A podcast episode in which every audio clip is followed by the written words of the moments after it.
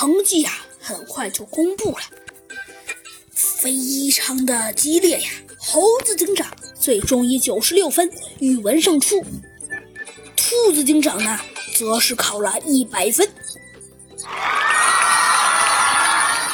虽然兔子警长长大以后没有什么学识，但是小时候那可就不一样了。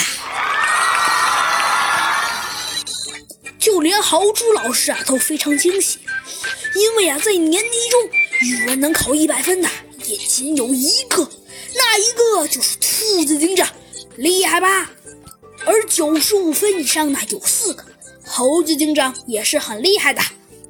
白虎大帝的成绩啊也让大家同时震惊了一下子。白虎大帝虽然考了八十多分，但是已经很厉害了。以白虎大帝平时那个干劲儿，呃，豪猪老师本来以为他顶多就考六十到七十分，八十分这个成绩也很牛了。而小鸡墩墩呢，考的呢也还不错，也是八十多，比白虎大帝呢胜出了一分，这也是很值得让人一赞的。熊的成绩，呃，却有一点点差异。来，我们去问问弗兰熊吧。哎，真是的！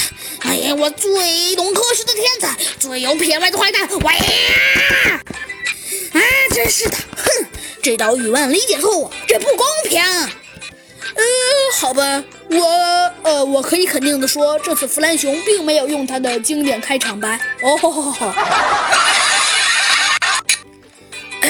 弗兰熊，你为什么说有一道题理解错误呢？你看，这明显就是不公平。你看，弗兰熊把试卷指给我们看了。哦，原来是这样啊！弗兰熊有一道大题二十分，理解错误就扣没了。你说这惨不惨啊？就这样，弗兰熊以七十分呃告终了。唉，没有办法。不过弗兰熊这是一次失误。弗兰熊的数学成绩呢还算不错，首当其冲拿了九十八分。兔子警长九十九分，猴子警长也拿了九十八分，小鸡墩墩呢则拿了八啊不对是九十一分。呃，虽然小鸡墩墩的差距也挺大，但是已经很棒了。今天的故事啊就先讲到这里了。你们想知道他们的语文、科学还有画画的成绩吧？那好，我们下集揭晓给你。